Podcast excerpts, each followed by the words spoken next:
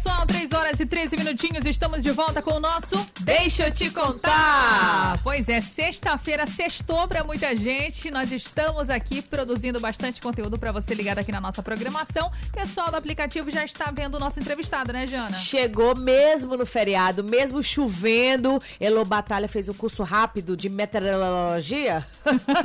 Lasquei ali o 32 graus, mas não, gente, chovendo a cidade praticamente toda.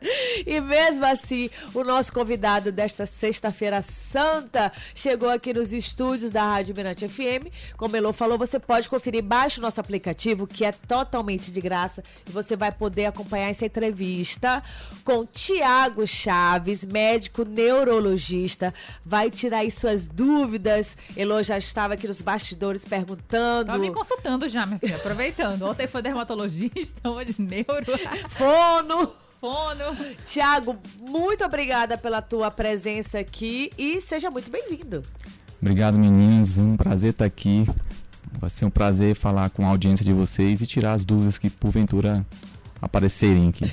Obrigado pelo convite. Perfeito. Hoje a gente vai reservar aqui, né, a nossa, a nossa entrevista para a gente falar de algo tão comum em tanta gente, que é a dor de cabeça, né? Agora existem vários tipos de dor de cabeça, mas antes da gente falar, deixa aí o nosso convidado se apresentar, né? Tiago, fala um pouquinho de você. Bom, eu sou bem maranhense, médico formado aqui na Universidade Federal do Maranhão. Fiz residência de neurologia em, no Goiás, no Hospital é, de Urgências de Goiânia. E voltei para São Luís para assumir o concurso do Hospital Universitário desde 2017. De lá para cá a gente tem construído uma carreira tanto no SUS, no, no, serviço público, também no serviço privado. E como preceptor do, da universidade e do hospital universitário, a gente tenha sempre acesso com os mais variados tipos de, de paciente, de público, sempre na, no intuito de ajudar e tratar as doenças de cunho neurológico. Você entendeu? Você entendeu que o rapaz estudou, mas especializou em neurologia. Então ele entende, tem uma base, não é, Elo, para falar sobre o assunto. Para você que está escutando aí que tem uma dor de cabeça do nada, faz o seguinte: tá funcionando o nosso WhatsApp 991619696. Se você quiser tirar alguma dúvida sobre aquele. Será que pode falar marca? Pode falar a Neuza? Toda hora, to... todo dia toma uma Neuza. Todo dia tem todo gente. Dia. Que... Todo dia tem gente que lá vai e toma uma Neuza. É legal fazer isso, Thiago? Não, inclusive é uma coisa que é muito frequente de perguntar é, no consultório. Existe uma cefaleia, uma dor de cabeça específica do abuso de analgésicos. E a gente às vezes acha que o tratamento não pode piorar uma dor de cabeça já pré-existente. Então, se você usa aí entre 8 e 12 comprimidos de analgésicos simples no mês, você provavelmente, se já tem uma dor de cabeça, essa dor de cabeça piorará em virtude do abuso de analgésico. Agora, Thiago, só explica pra gente de onde vem a dor de cabeça, qual o motivo que ela aparece, né? Só pra gente entender com quem que a gente tá lidando. É, na... existe uma confusão muito grande da população em geral em relação às dores de cabeça pelo por conta do, dos nomes e dos termos que acabam se confundindo. Então, as dores de cabeça, elas podem acontecer por elas mesmas. As pessoas podem nascer com uma dor de cabeça que nós chamamos de primária, e aí o termo é para conseguir diferenciar a dor de cabeça que você já nasce com ela, ela pode ser herdada numa herança familiar, você nasce por predisposição genética, ela acontece porque acontece. Você nasceu com ela, em algum momento ela pode acabar se expressando e despertando em você. Isso é um, faz parte de um grupo específico de dor de cabeça. Existem outras dores de cabeça que elas são secundárias. O que, que isso quer dizer na medicina? Que são dores de cabeça consequentes a outras patologias. Então, vou citar bem, bem, de forma bem clara, as principais dores de cabeça ditas primárias são a nossa enxaqueca, que todo mundo conhece, as cefaleias tipo tensão e as cefaleias trigêmeo autonômicas, que são um outro grupo de cefaleias um pouco mais raras, mas também são primárias. Essas basicamente são as dores de cabeça que você nasce com elas. Você tem porque tem, nasceu com uma predisposição, uma predisposição a tê-las. Por outro lado, existem as dores de cabeça secundárias. E aí eu posso citar vários tipos. Exemplo, uma dor de cabeça consequente a um trauma. De repente você teve um acidente de trânsito, bateu a cabeça e a partir daí você começa a ter uma dor de cabeça consequente àquela, à, àquele trauma prévio. Existem dores de cabeça, por exemplo, é, consequente a patologias da coluna cervical, e nós chamamos elas de cefaleias cervicogênicas. E essas dores de cabeça elas têm sido bem frequentes é, no, no consultório por conta do uso excessivo de telas, computadores, celulares, etc. É, isso em algumas dores de cabeça consequentes a sangramentos intracranianos. E são essas que motivam a, a busca dos pacientes ao consultório. Porque quando alguém tem dor de cabeça e ela persiste, a principal preocupação é: será que eu tenho um aneurisma? Será que eu tenho um sangramento cerebral? Será que eu tenho um tumor? Que também é uma, uma outra possibilidade de dor de cabeça. E a, o intuito que a gente aqui consiga falar e explicar para a audiência é que dores de cabeça elas podem acontecer, só que antes de eu tentar pré-diagnosticá-las e achar que talvez seja algo muito grave, a gente tem que pensar em coisas mais simples. Então a enxaqueca, por exemplo, que talvez seja mais comum, ela acontece independente de qualquer coisa, mas a nossa vida moderna, os hábitos que a gente vai tendo ao longo do tempo vão fazendo com que essa dor de cabeça se torne mais frequente, por exemplo. Então, coisas relacionadas ao sono, ao humor, a falta de atividade física, ao uso excessivo de telas. Boletos. Boletos para pagar, coisas do tipo. Ah, então, assim, dor de cabeça sempre acometeu as pessoas desde os tempos mais remotos. O problema é que ao longo do tempo as pessoas, por ser algo tão próximo, elas têm talvez negligenciado o autocuidado. E o autocuidado é importantíssimo para dor de cabeça. Quanto menos autocuidado a gente tem, maior a chance da dor de cabeça ficar mais crônica e mais frequente. Ah, tu, tu estás falando aí do autocuidado. E ainda existe, ou servia para alguma coisa, tô com muita dor de cabeça. Me recordo que mamãe colocava muita batata na cabeça. gelada. Tu é dessa época, Lu? Rodelas de batata Eu na sou. testa. Eu sou. Algum medicamento, alguma simpatia, doutor Tiago, alguma coisa caseira, cheirar alguma coisa, óleos essenciais. É, é comprovado cientificamente que ajuda, melhora. Então vamos lá. Falando em formas mais alternativas, e eu estou falando para não medicamentosas, para ficar bem claro, que nós podemos lançar mão para poder controlar, talvez até talvez passar a dor de cabeça. Então coisas simples, mais simples do que a, a boa e velha batata, que tem seu sentido não o fato de ser a batata, mas ser algo gelado. É um, E efeito, quando- um efeito placebo, né? É assim como, por exemplo, se você tem dor de cabeça, essa dor de cabeça ela é- não é sentida dentro do cérebro, ela é sentida no couro cabeludo e nas musculaturas que estão relacionadas ao couro cabeludo. Então, geralmente, quando a gente tem dor de cabeça, o protótipo da dor de cabeça mais comum aquelas dores na, na têmpora. Então, quando você coloca algo gelado aqui, você gera pela própria, pela própria temperatura do objeto, você gera um relaxamento muscular.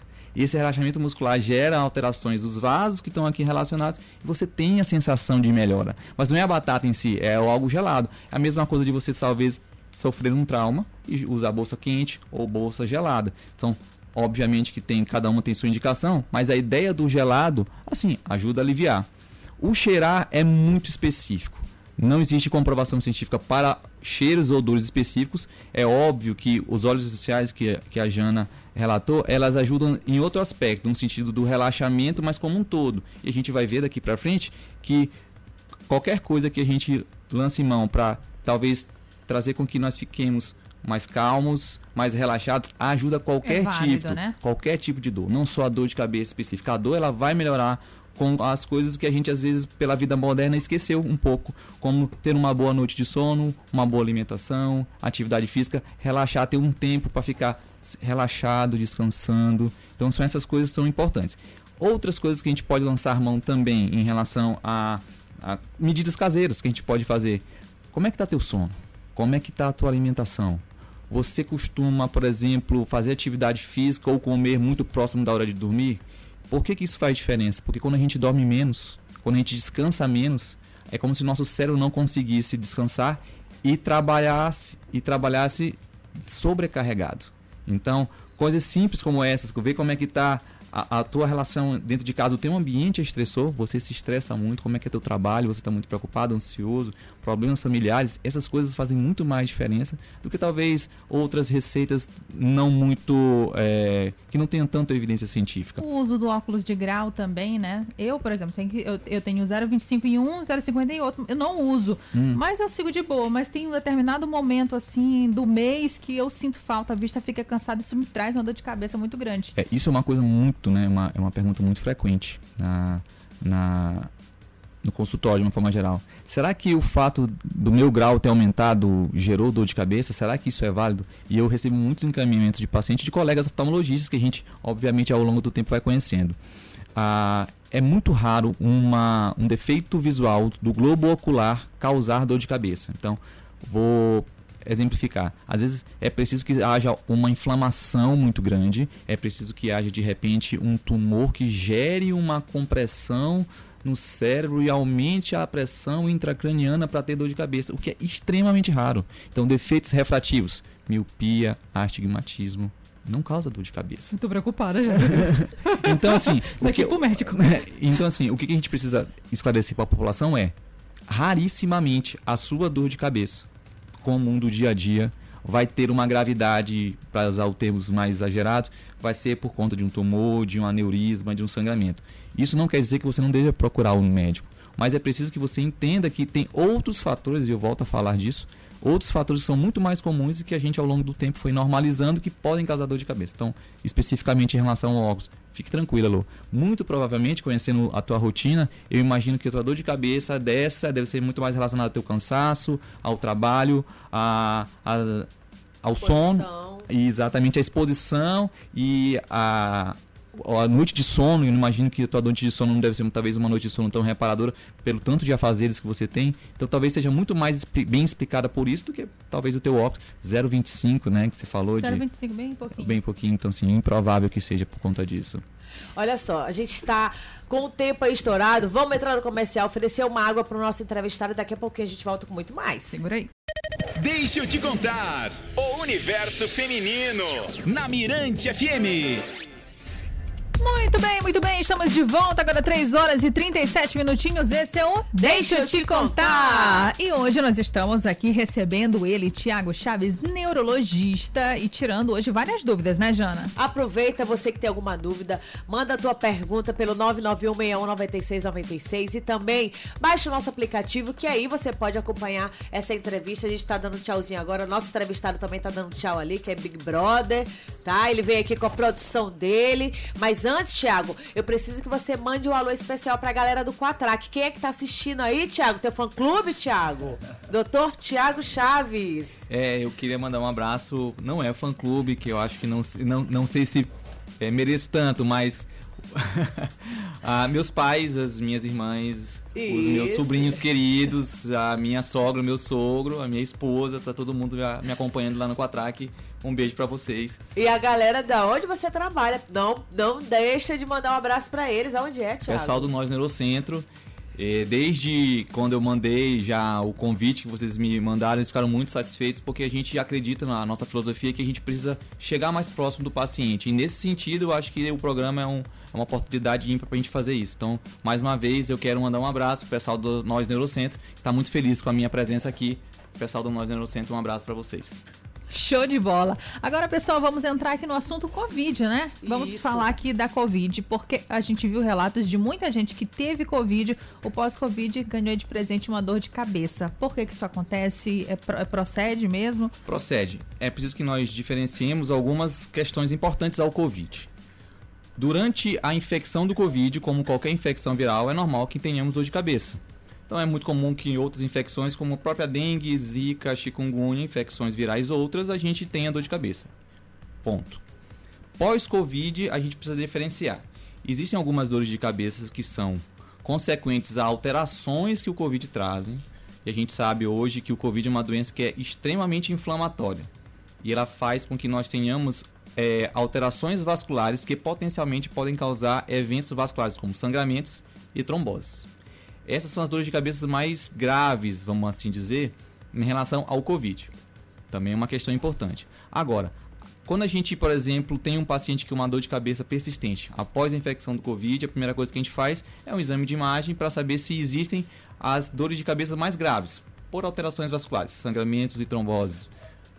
Quando isso é ausente, ou seja, o paciente não tem nenhum tipo dessas alterações, muito provavelmente a dor de cabeça pós-Covid é consequência de, um de uma exacerbação, de um exagero, de uma descompensação de fatores de risco, aqueles fatores de risco que a gente estava falando no bloco anterior, que por conta da rotina, da pandemia pioraram. Então imagina você que durante a pandemia a gente infelizmente perdeu muitas pessoas, pessoas ficaram desempregadas, pessoas começaram a ter dificuldade econômica, pessoas começaram a alterar a rotina de sono, a rotina de alimentação por conta de terem ficado isoladas em casa. Então, uma pessoa que provavelmente já tinha um pouco uma predisposição para ter dor de cabeça relacionada a esses fatores, durante o Covid isso se exacerbou. Não só pela infecção, mas pelo ambiente que se gerou próximo do Covid. Ou, e mesmo após o Covid. Porque as consequências também econômicas e dificuldade financeira também foram eh, sendo continuadas após, a após o- a pandemia, né? Que agora está chegando ao fim.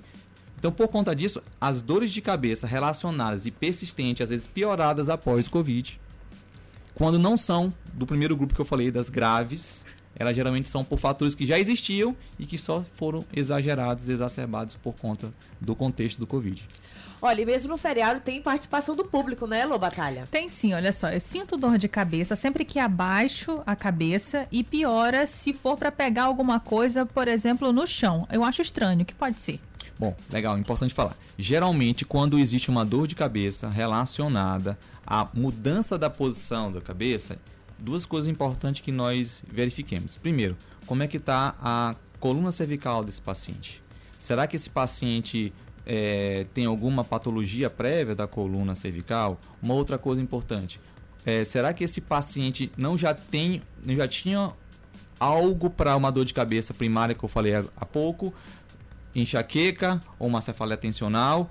E agora por nunca ter tratado ela vem apresentando sinais de pior e agora até o- aos movimentos da cabeça isso piora então é preciso investigar bem. É, uma coisa interessante que sobre especificamente a mudança posicional da cabeça é que muitos pacientes têm tonturas relacionadas a dores de cabeça. E aí é uma interface interessante, interessante entre a neurologia e a otorrinolaringologia. Então, às vezes o paciente fala assim, não, eu tenho labirintite. Labirintite. E aí a labirintite, minha labirintite piorou minha enxaqueca ou minha labirintite levou a enxaqueca. É muito comum essa confusão. E por incrível que pareça, e daí talvez a grande confusão, medicamentos para labirintite melhoram a enxaqueca. São medicamentos usados, inclusive, para prevenir as enxaquecas. Então a pessoa fala assim: não, a minha enxaqueca é por conta da minha labirintite, porque eu tomei o medicamento da labirintite e minha enxaqueca sumiu. Então, é preciso ver no caso dessa paciente especificamente, da nossa ouvinte, saber qual é a, a relação que tem entre, por exemplo, outras alterações relacionadas ao ouvido, como zumbidos, dificuldade de, de escutar. Então, precisa ser uma, uma investigação mais ampla. Mas qualquer uma dessas hipóteses caberia para ela. No bloco passado, Thiago, tu falaste que o café, a cafeína, né? Não me recordo agora, acho que foi do café. É, tem alguma ligação a é, uma bebida, segunda bebida mais consumida do Brasil? O café causa dor de cabeça? Eu achei que o café só tinha coisa boa. Achei que o café só era top pra treinar, pra você, uma boa conversa, Elô. mas não, a cafeína dá dor de cabeça? A resposta é sim e não. Pode. É, é importante que toda vez que a gente aborde um paciente com dor de cabeça, nós falemos dos fatores de risco. Entre eles, a gente precisa falar de estimulantes do sistema nervoso central. E o café é um excelente estimulante. Mas eu posso também ter dor de cabeça consequente a depressores do sistema nervoso central. Por exemplo, o álcool, que pode ter esse comportamento duplo, tanto de estimular quanto de deprimir. Lembra que quando a gente bebe, por exemplo, o álcool, no primeiro momento a gente fica mais eufórico e com o passar do tempo a gente vai ficando mais deprimido. Então, são coisas diferentes, mas talvez o mais importante é falar que tem fatores de risco e que o paciente consiga descobrir ao longo do tempo se a sua dor de cabeça piora ou não com o café.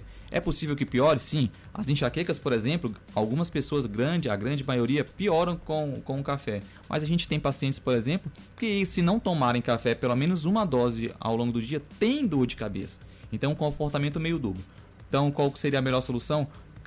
Personalizar o cuidado de cada paciente e verificar quais são os fatores de risco. A gente dá uma lista durante a consulta mostrando quais são os potenciais fatores de risco para dor de cabeça. Então entra café, atividade física, sono, humor, uso de bebidas alcoólicas, abuso de analgésico. Então tem outros fatores de risco que são importantes que a gente precisa personalizar durante a consulta para saber e, defi e definir quais são os fatores de risco para aquele paciente.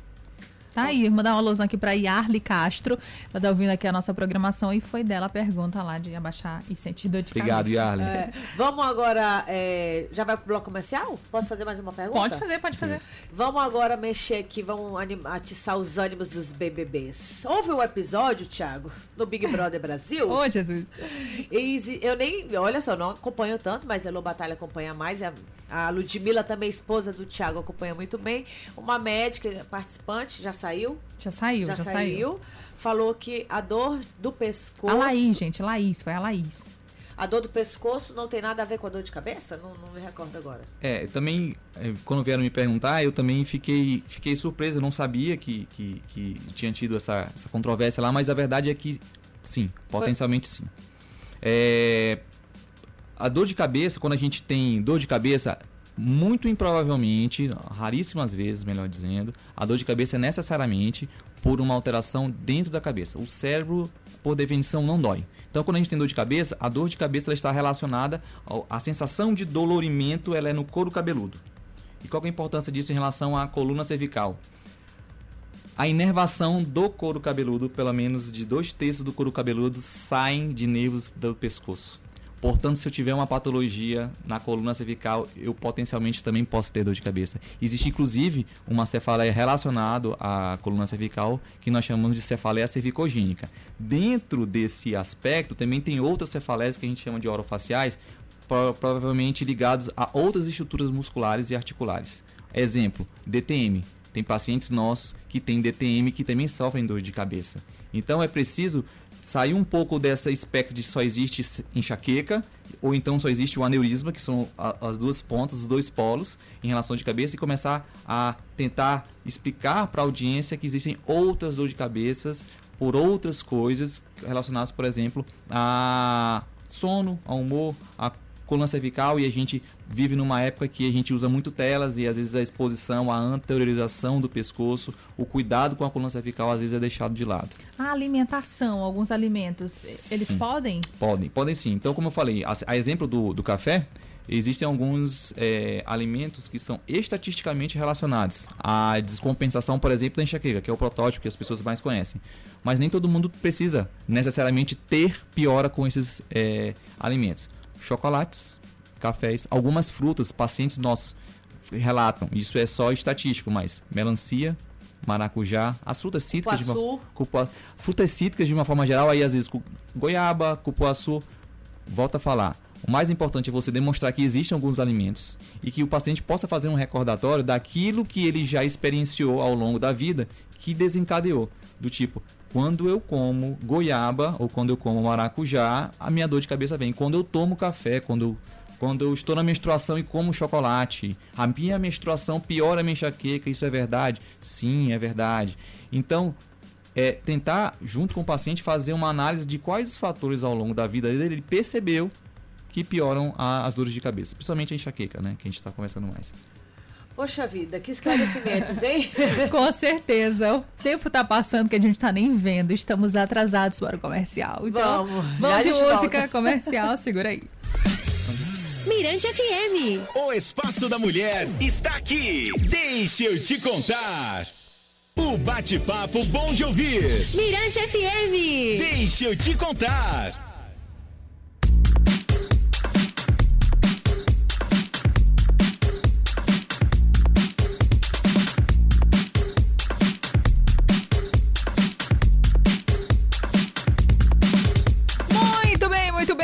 Pessoal. Estamos de volta com o nosso Deixa eu te contar. Já praticamente aqui no finalzinho da nossa entrevista, né, Jana? Poxa, mesmo no feriado, gente, o doutor Tiago Chaves, neurologista, está aqui conosco nos estúdios da Rádio Mirante FM, esclarecendo dúvidas, é, auxiliando sobre é, a frequente dor de cabeça de vocês, não é isso? A gente, desde já, a gente quer agradecer pela presença e também pode falar aí, doutor Tiago, qual é o Instagram para as pessoas seguirem, para as pessoas, inclusive, marcarem consulta com você, como é que faz?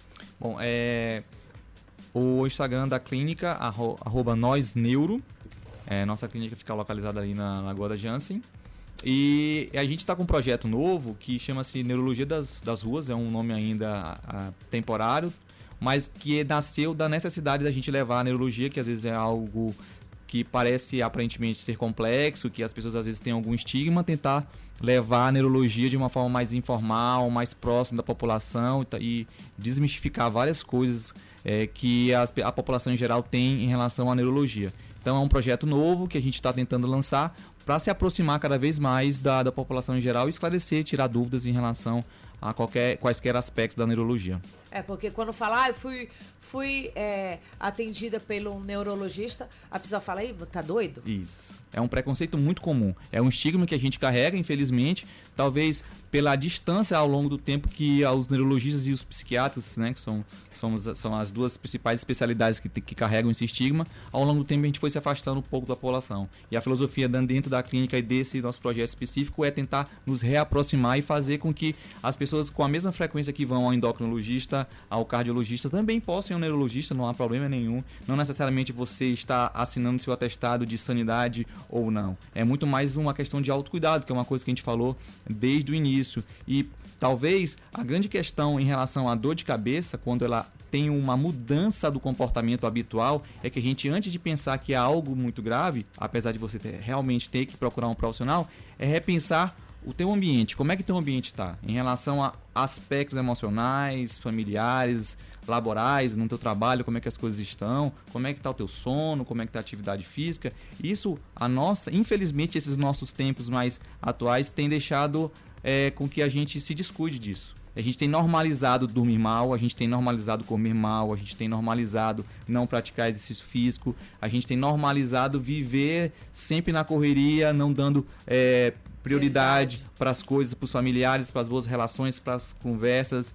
ah, para outros aspectos que nos fazem sentir bem. Com certeza, a gente faz exame preventivo para tantas áreas da nossa vida, do nosso corpo, da cabeça também precisa fazer esses exames com periódicos. Com né? certeza, e, e mostrar que a qualidade de vida aumenta mais quando você começa a cuidar muito mais preventivamente da, da sua vida, dos aspectos comportamentais, emocionais e neurológicos. Olha, só para finalizar, gente, então o Tiago já falou tudo aí, doutor Tiago Chaves, neurologista, nada de automedicação.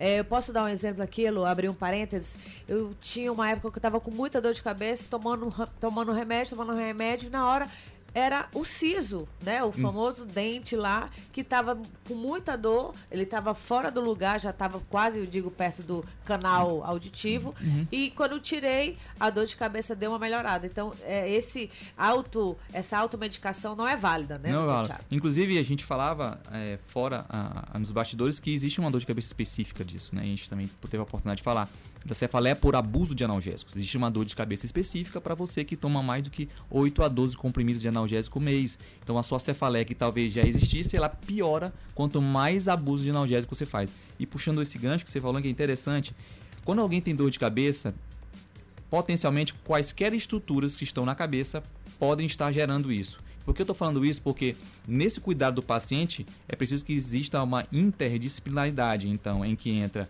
fisioterapeutas, em que entram odontólogos, em que entram neurologistas para compor esse time, em que entram psiquiatras, em que entram ah, psicólogos para tentar dar ao paciente a melhor estrutura para que ele consiga promover esse autocuidado que a gente tanto tem falado aqui. Ok. Ok, mandar um alusão aqui pro Henrique Veras, tá falando que o Thiago aqui, ele arrebenta demais. tá todo mundo ligado aqui na nossa entrevista. Bom, é isso, e por né, hoje é só, né? Por hoje é só, vamos liberar o pessoal aqui que é feriado. Mais uma vez, Thiago, a gente quer é, agradecer a tua presença. Thiago Chaves, quem puder acompanhar o trabalho, arroba nós, como é? Arroba nós neuro, que é a clínica da gente lá, na Lagoa. OZ, fala em. OZ, a, lá ali na Lagoa da gente. E arroba Neurologia das Ruas, que é esse projeto que a gente está tentando nos aproximar dos nossos pacientes. Já ia perguntar, Elo Batalha, quem não pode e quem não tem a oportunidade de ter uma consulta com você, é, ainda assim, estamos atendendo aí alguma clínica? Estamos. Ó, tenho dois projetos interessantes, que a gente falou tanto de Covid aqui. É, a gente, nós temos um ambulatório, um ambulatório do SUS, é, que ele funciona na unidade mista do Beckmão, que é um ambulatório inicialmente foi previsto para consultar pacientes pós-Covid. Então a gente atende esse, essa população, mas pacientes gerais também podem ter acesso a esse paciente, então assim, um público que, que não tem condição de não tem, enfim, não tem acesso a convênio de saúde, não tem acesso a clínicas particulares ele pode fazer essa, essa possibilidade de a gente ter a consulta conosco na unidade mista do Beckman. É só saber esperar um pouquinho. Que vai dar certo. a fila tá grande. Mas então é isso. Muito obrigado pela tua participação, Tiago. As portas do Deixa eu te contar estão abertas para quando você quiser voltar, fazer qualquer tipo de esclarecimento. Pode deixar aí teu recado final, não é isso, Elô? Isso mesmo. Eu fico muito feliz pelo convite, de verdade. Acho que foi uma oportunidade assim, importante da gente se aproximar da população, da audiência de vocês. E dizer também que eu estou sempre à disposição para a gente dirimir qualquer dúvida, que qualquer, quaisquer dúvidas que existam em relação ao cuidado no que diz respeito à neurologia. Eu sei que o programa é voltado para um público talvez mais feminino, né? De- é, e eu estou sempre à disposição para esclarecer quaisquer coisas. E sempre que for possível, não tem problema, vem no feriado, dia santo, sábado, domingo, podem contar comigo. É isso aí. Vamos de música. Vamos de já já música. tem muito mais. Mirante FM. O Espaço da Mulher está aqui. Deixa eu te contar.